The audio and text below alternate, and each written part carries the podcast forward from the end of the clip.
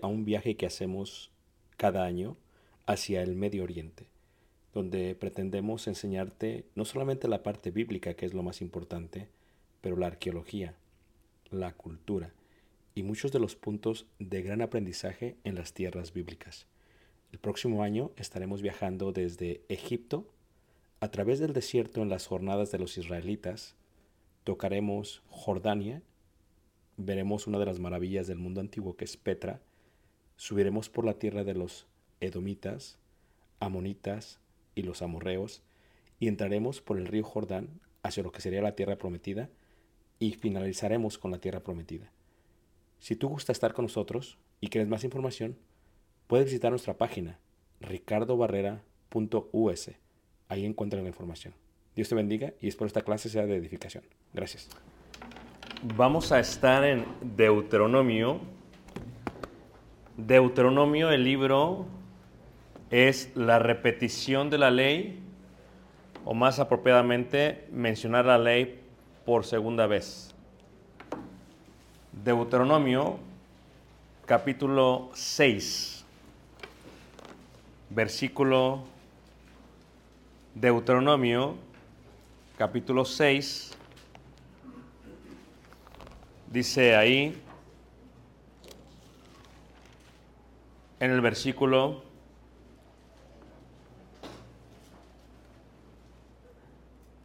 versículo 3. Esta palabra que se menciona es una palabra que tal vez la hayan escuchado con anterioridad. Es la palabra más importante en el Pentateuco o la ley de Moisés después de la palabra amor. Eh, la palabra tiene que ver con lo que dice ahí en Deuteronomio 6.3. Oye, oye. Oye es un concepto de la recepción de las ondas del aire a nuestro ser. Oye realmente es en hebreo Shema.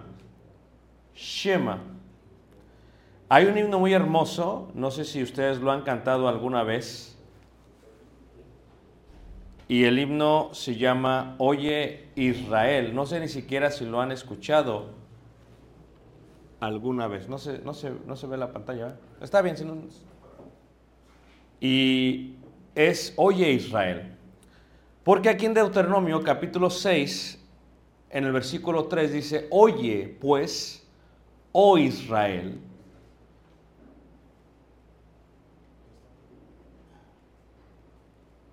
¿Sí? Ok.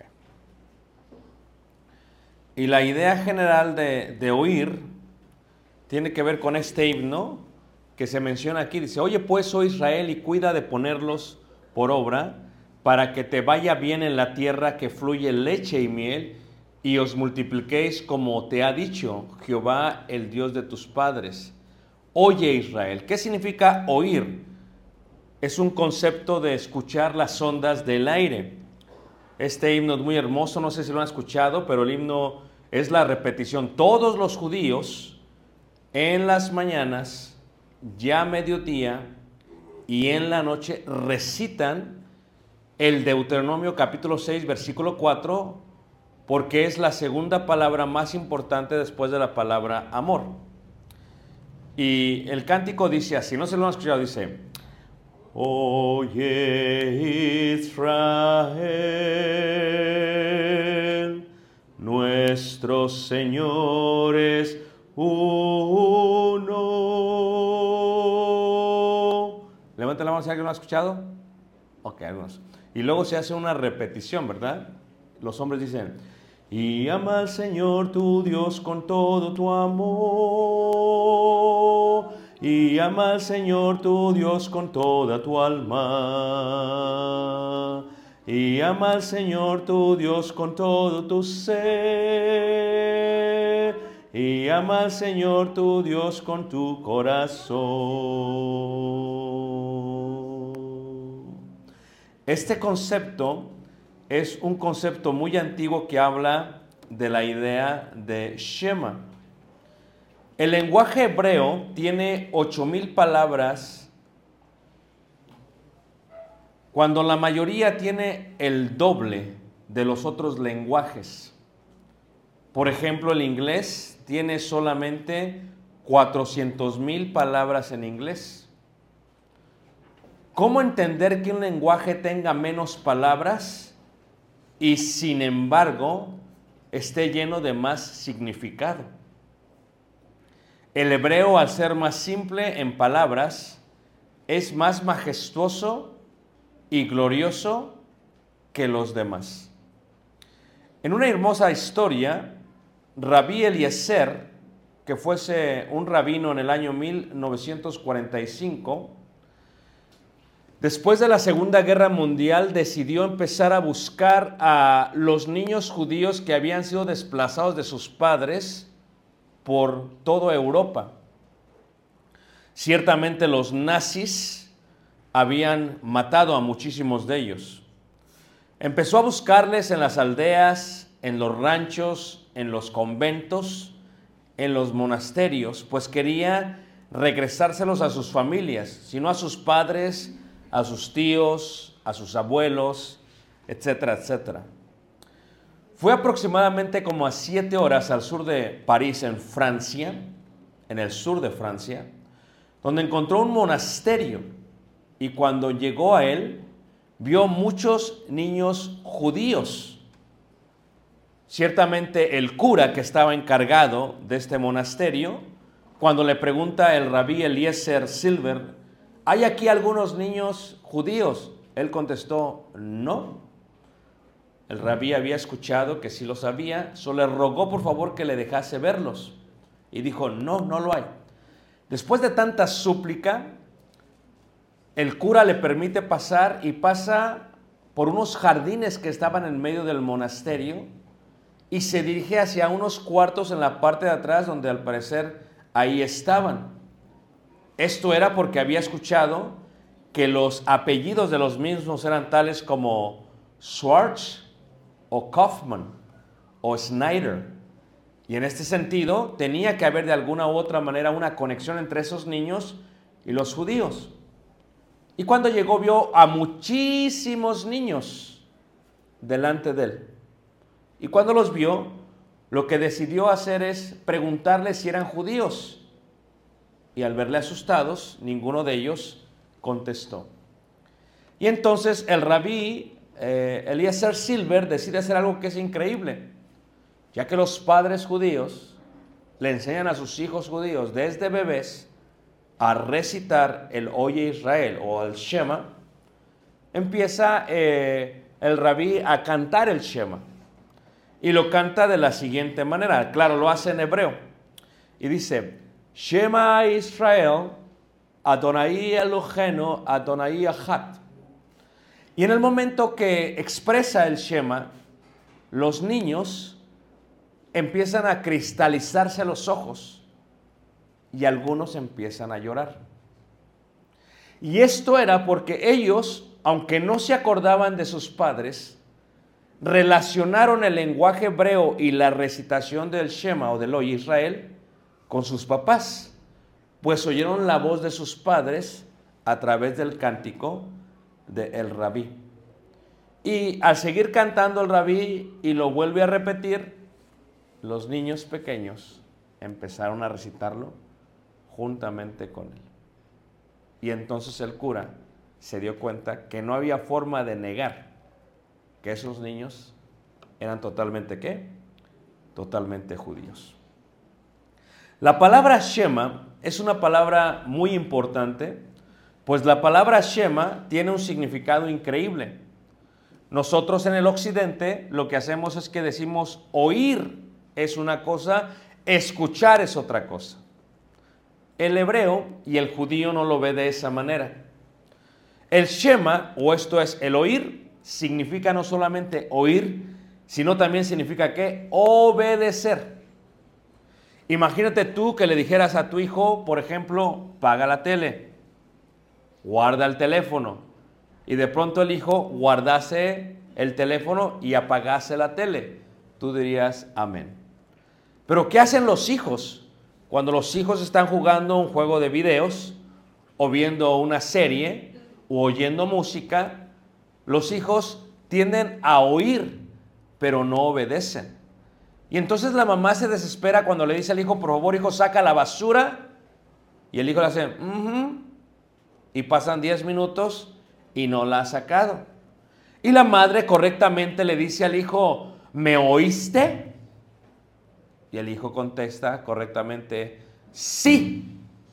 Y la madre dice, pero ¿por qué no estás qué? Obedeciendo. Muchas veces así pasa con la esposa. Amén, hermanos. Amén, hermanos. Muchas veces así pasa con el esposo. Amén, hermanas. Mm, inteligentes, ¿sabes? Esto es que se pide que se haga algo y la hermana no lo hace. Imagínense ustedes al hermano Ricardo Aguirre pidiéndole a su esposa que haga algo y le diga a su esposa, por favor me tienes esta ropa lista para mañana porque sabes que te amo. Y no olvidéis los chilaquiles en salsa roja que me gustan, con sus frijoles refritos, su buena crema y su buen queso encima y claro, para finalizar, sus huevos estrellados. Y entonces la hermana dice correctamente, muy obediente, amén mi amor, lo que tú pidas. Y al otro día en la mañana, cuando se levanta el hermano, no hay nada listo. Es más, le dice, y mi comida, sírvete un cereal y ponle leche, por favor. En este sentido, la pregunta sería si la hermana oyó las palabras del hermano Ricardo Aguirre. Todos diríamos que no. Y es claro. O diríamos sí oyó, pero no las hizo. Y ese es uno de los grandes errores de nuestro idioma. Que nuestro idioma separa el concepto de obediencia con la idea general de oír.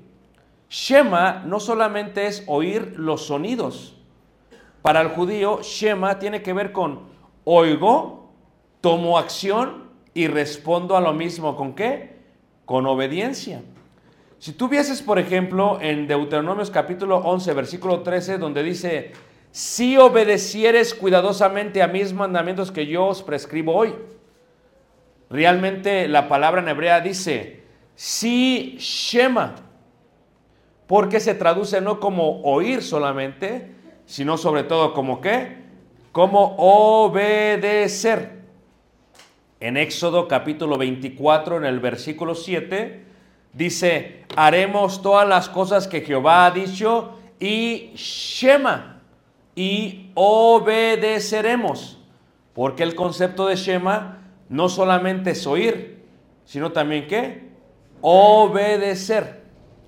Lo vemos todavía con más detalle cuando en el libro de los Salmos está cantando el rey David y lo escribe y el salmista dice, Respóndeme cuando clamo, oh Dios de mi justicia. Respóndeme cuando clamo, oh Dios de mi justicia.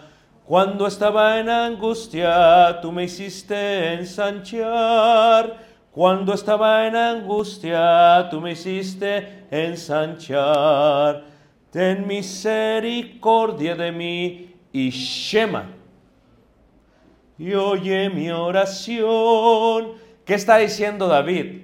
No solamente oye mis palabras, sino podrías tomar acción en cuanto a qué? A mis palabras. En el libro de Lucas, en el capítulo 1, versículo 13, también se dice de esa manera, tu oración ha sido oída. Oír no solamente es el aspecto de oír las ondas del aire, oír tiene que ver con qué? con obedecer, o sea, se ha hecho algo al respecto. Más allá de simplemente oír, es una acción. Por lo tanto, cuando le decimos a nuestros hijos, hijos, saca la basura, ojalá ellos, Shema. Hijo, haz tu tarea, ojalá ellos que, Shema. Amén, hermanos. Ay, ay, sí, amén, y hace rato no decía nada, ¿verdad? Entonces, ¿qué pasa? Ojalá cuando uno pide algo, Shema, porque Shema no solamente es oír, Shema es que obedecer. Como dice el salmista 81, oye pueblo mío y te amonestaré. Israel, si me oyeres. Claro, no está pidiendo solamente que lo oiga, sino que haga algo al respecto. Oír para el hebreo, por lo tanto, es que Shema. Jesucristo cuando explica esto en los Evangelios, en Marcos capítulo 4, en el versículo 9, lo dice de esta manera. El que tiene oídos, ¿qué? Para oír, ¿qué? Oiga, no indica que no oyen. Yo le digo a los hermanos en la iglesia a la cual yo sirvo que yo no necesito hablar con ellos en forma individual para que ellos oigan y obedezcan. Que un sermón en sí mismo es como si estuviera hablado con ellos en forma, ¿qué? individual. Y cuando uno explica o habla la palabra de Dios, Dios espera no solamente que la oigamos, sino que la que obedezcamos. El que tiene oído que oiga. En Santiago 1:22, cuando el hermano de Jesús manda una carta a los hermanos, como la mayoría eran griegos, eran gentiles, tenían un concepto como nosotros en cuanto a la idea del oír. Para nosotros, ¿qué es oír? Oír es, ya te oí mamá, pero no haces nada al respecto, no. Oír bien debería de ser que ya obedecí. Por eso Santiago le dice, no solamente ser que oidores, sino que hacedores de la palabra, porque en ellos se encuentra el Shema, oír y también que obedecer. El hebreo parece que tiene menos palabras y por ello parece como si fuese un lenguaje más pobre, pero no es así. Porque una palabra en hebreo significa de 8 a 16 palabras en español. Imagínate lo complejo. Sería más sencillo si dijéramos una palabra y me entendieras mejor, como dijo el apóstol Pablo. Para mí es mejor decir cinco palabras que diez mil, con tal de que me que me entiendan. ¿De qué sirve que la gente hable y hable y hable y hable y no haga nada? Como decía mi padre, del dicho al hecho hay mucho qué? Trecho, pero también el oído. O sea, te tenemos que repetir como padres, te tenemos que decir como padres constantemente que hagas algo. No, el buen hijo, Shema. Amén, hermanos. Si le dice al hijo, saca la basura, ¿qué? Shema. Si le dice al hijo, apaga la tele, el hijo agarra el control y qué? Y la apaga y dice, mamá, ¿qué puedo hacer para ayudarte? Amén, hermanos. Ah, sí, ahora sí, amén. Este concepto de Shema tiene que ver con ello. Por ejemplo, en el acto de actuar, en Génesis capítulo 8, versículo 1, dice el versículo que Jehová, o sea que Dios se acordó de ellos. La pregunta es, ¿acaso puede Dios olvidar algo? ¿Puede Dios olvidar algo, hermanos? No. La idea de se acordó indica que qué? Que hizo algo qué? Al respecto. En Génesis 4.1, cuando habla de la idea de conocer, dice, y la conoció. Claro, no está hablando de que se presentó Adán con Eva. Conocer indica una relación, a una intimidad con una mujer. Por ello el lenguaje hebreo no solamente es una actividad mental, sino una acción. El hebreo requiere por ello una acción en cada palabra. Y en la civilización de esta parte del mundo pensamos que será suficiente solamente con oír, sin reconocer que tenemos que atender a lo dicho. Por eso uno de los grandes errores que hacemos es que hablamos de este lugar como el auditorio y decimos, ya vine a oír. No, no solamente es un auditorio, aquí se oye y al salir se obedece, se hace algo al respecto. Porque ¿de qué sirve oír y luego no hacer? Como dijo la parábola de los dos hijos. Dijo uno de los hijos, sí lo voy a hacer y luego no hizo qué? Nada. Y el otro dijo, no lo voy a hacer y luego lo hizo. Y la pregunta es, ¿quién de ellos hizo la voluntad de Dios? El que la hizo fue aquel que qué? Que hizo. Porque no se encuentra en las palabras el hacer su voluntad, sino en la acción, en el hacer su voluntad. Y aquí cuando dice Deuteronomio 6.4, en la corona de todo Deuteronomio, por eso en la sinagoga se comienza de esta manera. ¿Cómo comienzan los judíos en la sinagoga? Comienzan diciendo, oye Israel, Jehová nuestro Dios, Jehová uno que es. Así comienzan. Se colocan delante de su presencia. Porque donde hay dos o tres reunidos, ahí está quién? Cristo. Y si venimos y un hermano ora, ora esperando que todos vengamos a oír, pero que todos hagamos algo al respecto.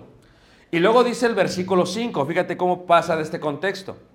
La palabra más importante dice, y amarás.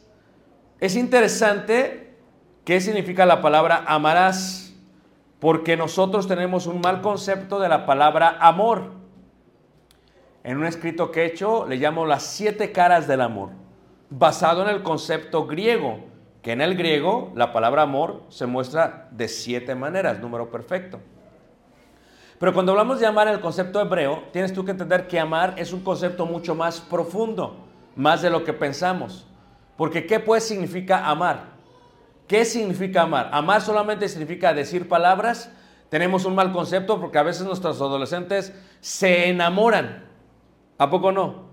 Y cuando se enamoran, según ellos, todo el día la pasan pensando en la muchacha o en el muchacho, ¿o no es cierto?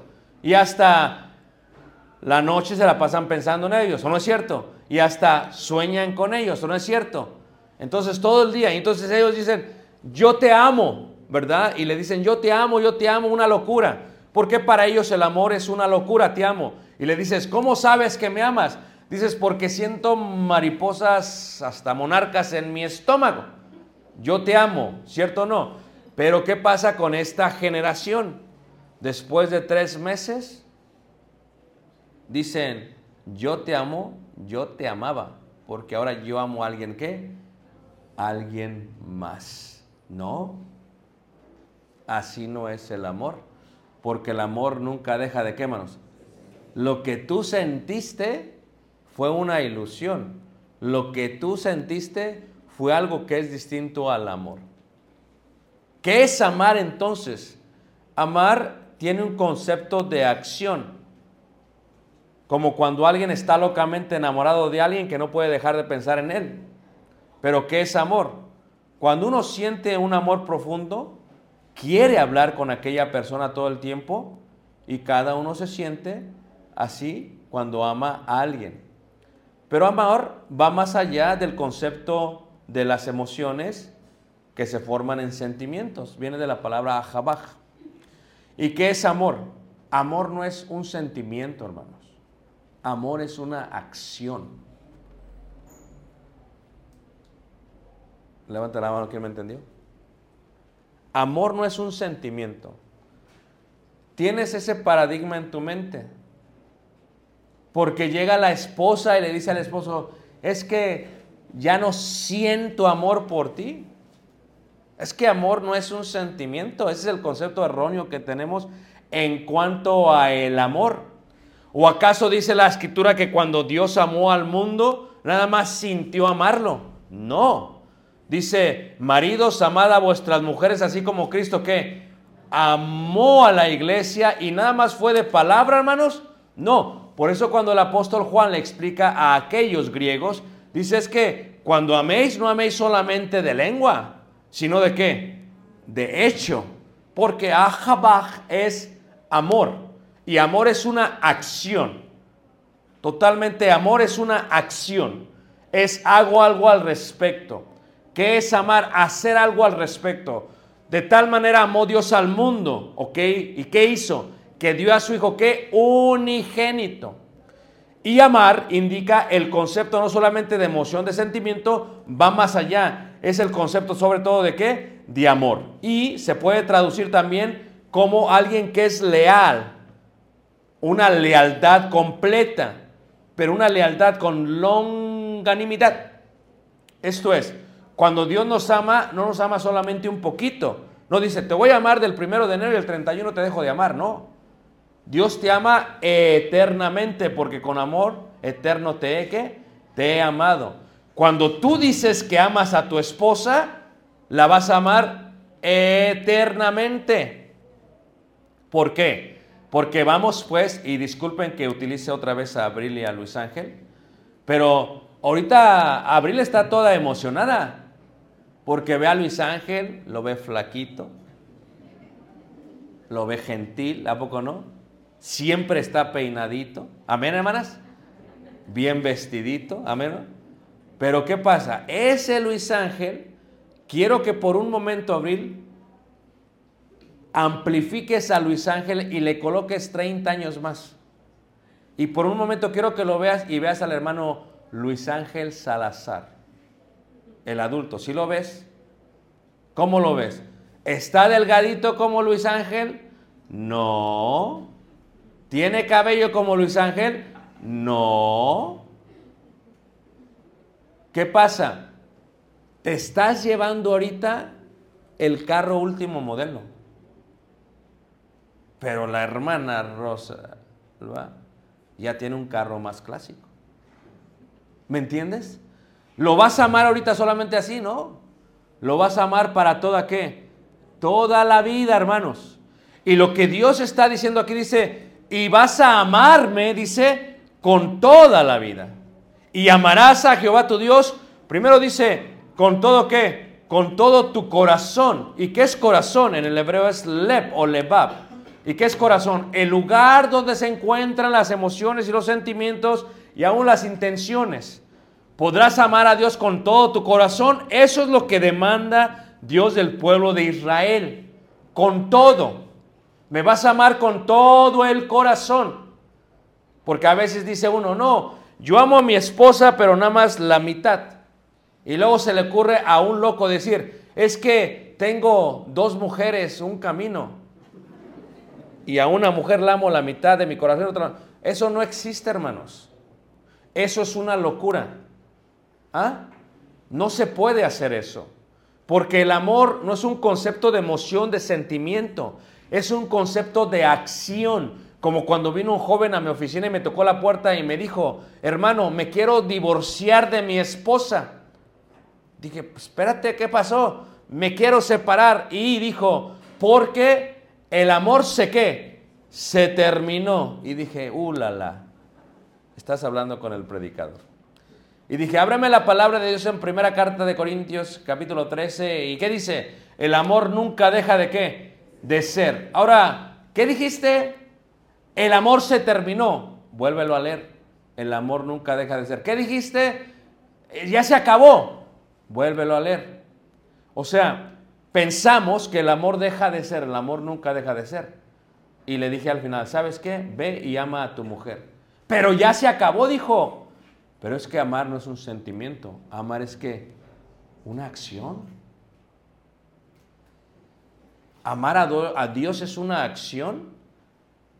O sea, ¿qué indica? Amarás a Dios con todo qué? Todo tu corazón, no solamente las emociones, sino todo aquello que tiene la intención totalmente qué? De actuar. Dios quiere que si pudiéramos ver el corazón como una vasija, Dios quiere que esté toda llena de nuestro amor para Él. Dios no quiere que lo amemos a la mitad, ni una tercera parte, porque donde está vuestro tesoro, ahí estará también vuestro qué? Corazón. Y porque de la abundancia del corazón habla qué? La boca. Y hay veces nosotros amamos más el dinero, más el trabajo, más otros dioses, más la vanidad que a Dios. Y Dios dice, no, si me vas a amar, ámame, como dice la escritura ahí, y amarás a Jehová tu Dios. Ve a Jabaj, dice. Vas a amar a Dios. No vas a decir yo le amo, yo le amo. Yo canto, vengo y canto. Señor, cuánto te amo, Señor, cuánto te amo. Y mi acción es contraria a lo que estoy, ¿qué? Diciendo. Pero no solamente le dice eso, dice, y amarás a Jehová tu Dios con todo tu corazón, y con toda, ¿qué? Con toda tu alma. ¿Qué es alma? Nefesh. Los hebreos lo ven como respiración. El día miércoles falleció nuestra hermana, esposa de nuestro hermano Saúl Villa, en Matamoros, Tamaulipas. Ustedes conocen a su hijo Esaú, estuvo entre ustedes. Y fuimos a la casa del velorio. Y la hermana ya no estaba con vida. O sea, amar a Dios con toda tu alma indica que vas a amar a Dios hasta el último respiro que den tus pulmones. Y por eso cuando uno se casa, dice claramente el que está oficiando que hasta que la muerte qué? Lo separe. No dice hasta que la suegra lo separe, no. No dice hasta que los problemas lo separen, no. Y lo explica en las buenas y qué. En la riqueza y en la... Ah, ¿verdad? Que ahí se acuerdan. En salud y en. Porque a veces aquí, discúlpame Luis Ángel, es un último modelo. ¿Tú crees que le falla algo ahorita?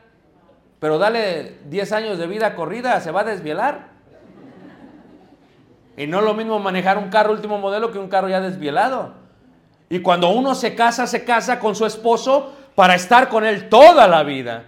Hasta que la muerte nos qué? No separe. Ahí andas bien contento. Sí, lo acepto. Y el problema, Lolo, ya me quiero separar. Porque vivimos una generación que no sabe amar. Una generación que confunde un sentimiento con el amor. El amor es acción. Y el alma es el último respirar. Como dijesen aquellos discípulos de aquel rabino cuando lo estaban matando los soldados romanos, dijeron, tenemos este problema con este rabino y sus discípulos y les queremos dar una lección para que escarmenten. ¿Y qué hacen? Sacan al anciano, sacan al viejillo, rabino, lo colocan en el medio del patio y están a punto de matarlo. Y dice, sacan a todos sus discípulos que van a través de las rejas, de las celdas, ¿cómo lo vamos a matar? Y a punto de matar al rabino mayor de edad, el rabino empieza a recitar el Shema y lo matan. Y dice uno de sus discípulos, de verdad nuestro rabí amó a Dios con toda su alma. Esto es hasta el último qué? Suspirar. Va a llegar un momento en que tú y yo estemos en la cama y estemos a punto de morir. Y cuando eso pase, hermanos, cierra los puños, respira profundo y recuerda que toda tu, toda tu vida, con toda tu alma, amaste a quién? A Dios. Y eso puede pasar en cualquier qué, en cualquier momento.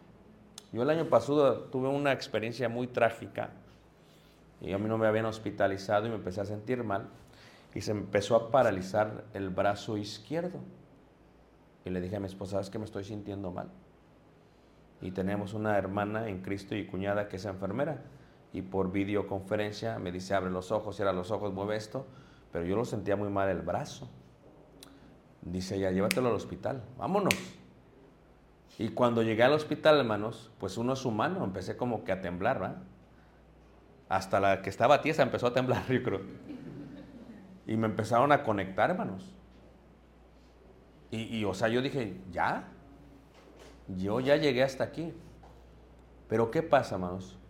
Cuando uno ama a Dios con toda su alma, aunque se ponga nervioso, sabe que lo va a amar hasta el último respiro. Respira profundamente. Cierra tus puños y sonríe, porque después de la muerte encontrarás la vida y la vida eterna. Y cuando dice Dios es amarás a Dios con todo tu corazón y con toda tu alma, se refiere a eso, pero también dice, lo vas a amar a Dios también con todas qué? Con todas tus fuerzas, todos, todo tu meot en hebreo. ¿Y qué significa fuerzas? No solamente de estos. En la idea de fuerzas indica en gran manera. Y te lo voy a explicar para que me entiendas, ¿ok? Cuando yo, cuando contraje matrimonio con mi esposa que está aquí presente, recuerdo que no teníamos nada. Yo la pedí a los 15 años, a los 17 nos casamos. Así. Eh, mi cerebro no estaba desarrollado, pero mi corazón sí. Y cuando nos casamos, no teníamos nada. ¿Y qué pasa? Pero estábamos totalmente emocionados. Lo único que compramos antes de casarnos fue la cama. Y era king size. Porque le dije a mi padre, me llevaba a mi padre, qué, qué, qué, pena para mi mujer, ¿verdad? Le digo, oye, vamos a comprar la cama, pero está bien si me llevo mis papás. Y decía, no, pues sí, está bien.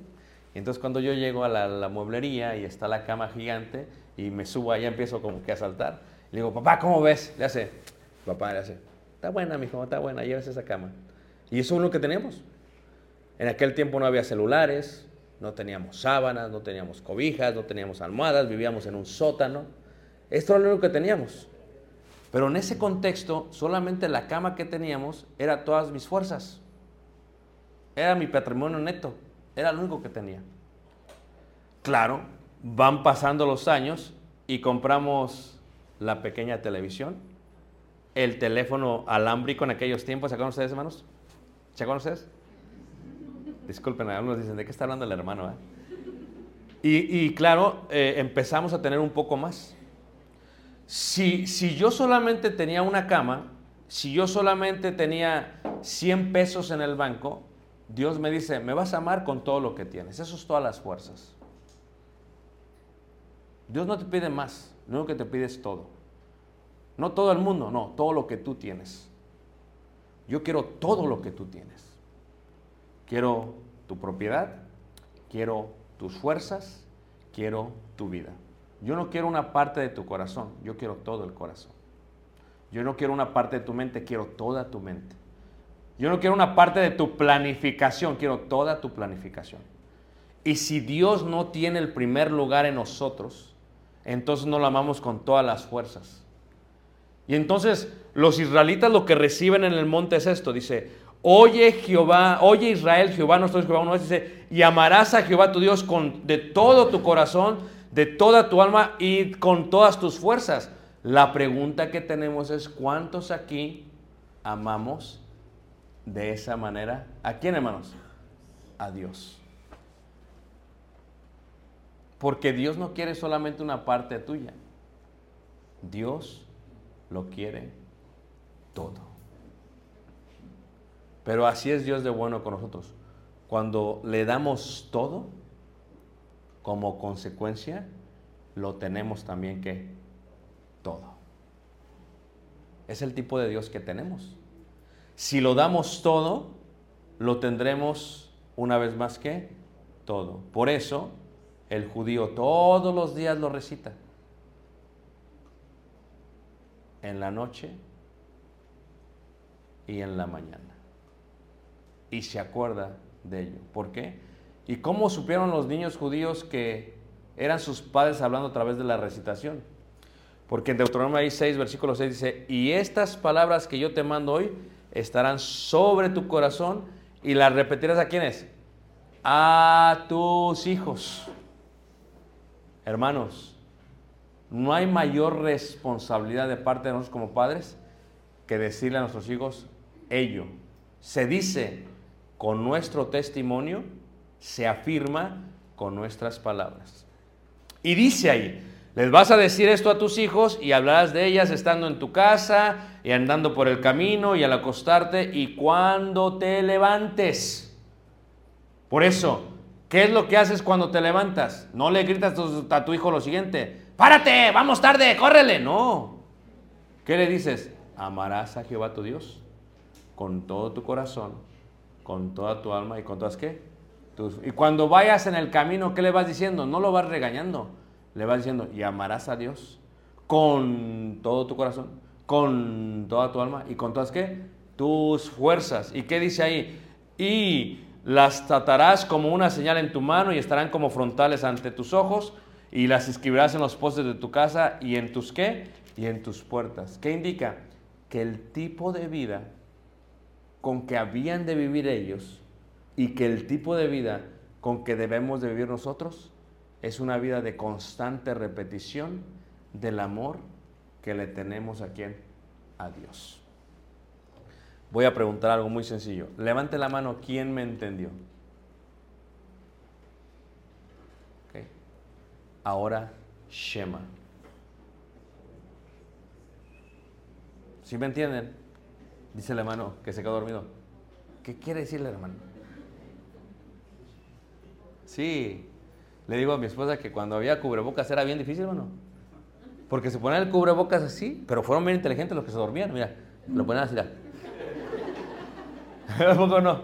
Hasta que yo veía que empezaban a cabecear, dije, híjole, se durmió. Pero Shema indica qué, hermanos? Indica precisamente eso. Shema es el concepto de escuchar. Te oye Israel. Yo te quiero invitar esta mañana, ya tarde, que hermanos, no solamente seamos oidores, sino que hacedores. Si eres hijo, aquí está mi hijo Caleb, ¿tú cómo te llamas? Obedece a tu papá. ¿Es tu papá? Obedece. No, nomás sí, papá, y no hagas nada, porque te conozco. ¿Es así, hermano? También te conoce tu papá. Pero no solamente él. Tú, mija. Y tú, allá que estás atrás. El de Matamoros, ¿verdad? Tú. Porque nada más dices, sí, mamá, y no haces nada. Amén, hermana. Eso. ¿Y también qué? Y también tú, Caleb.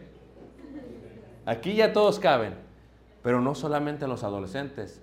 Los adultos, hermanos, que hacemos eso tenemos que aprender a obedecer, porque en la obediencia se encuentra el amor a Dios.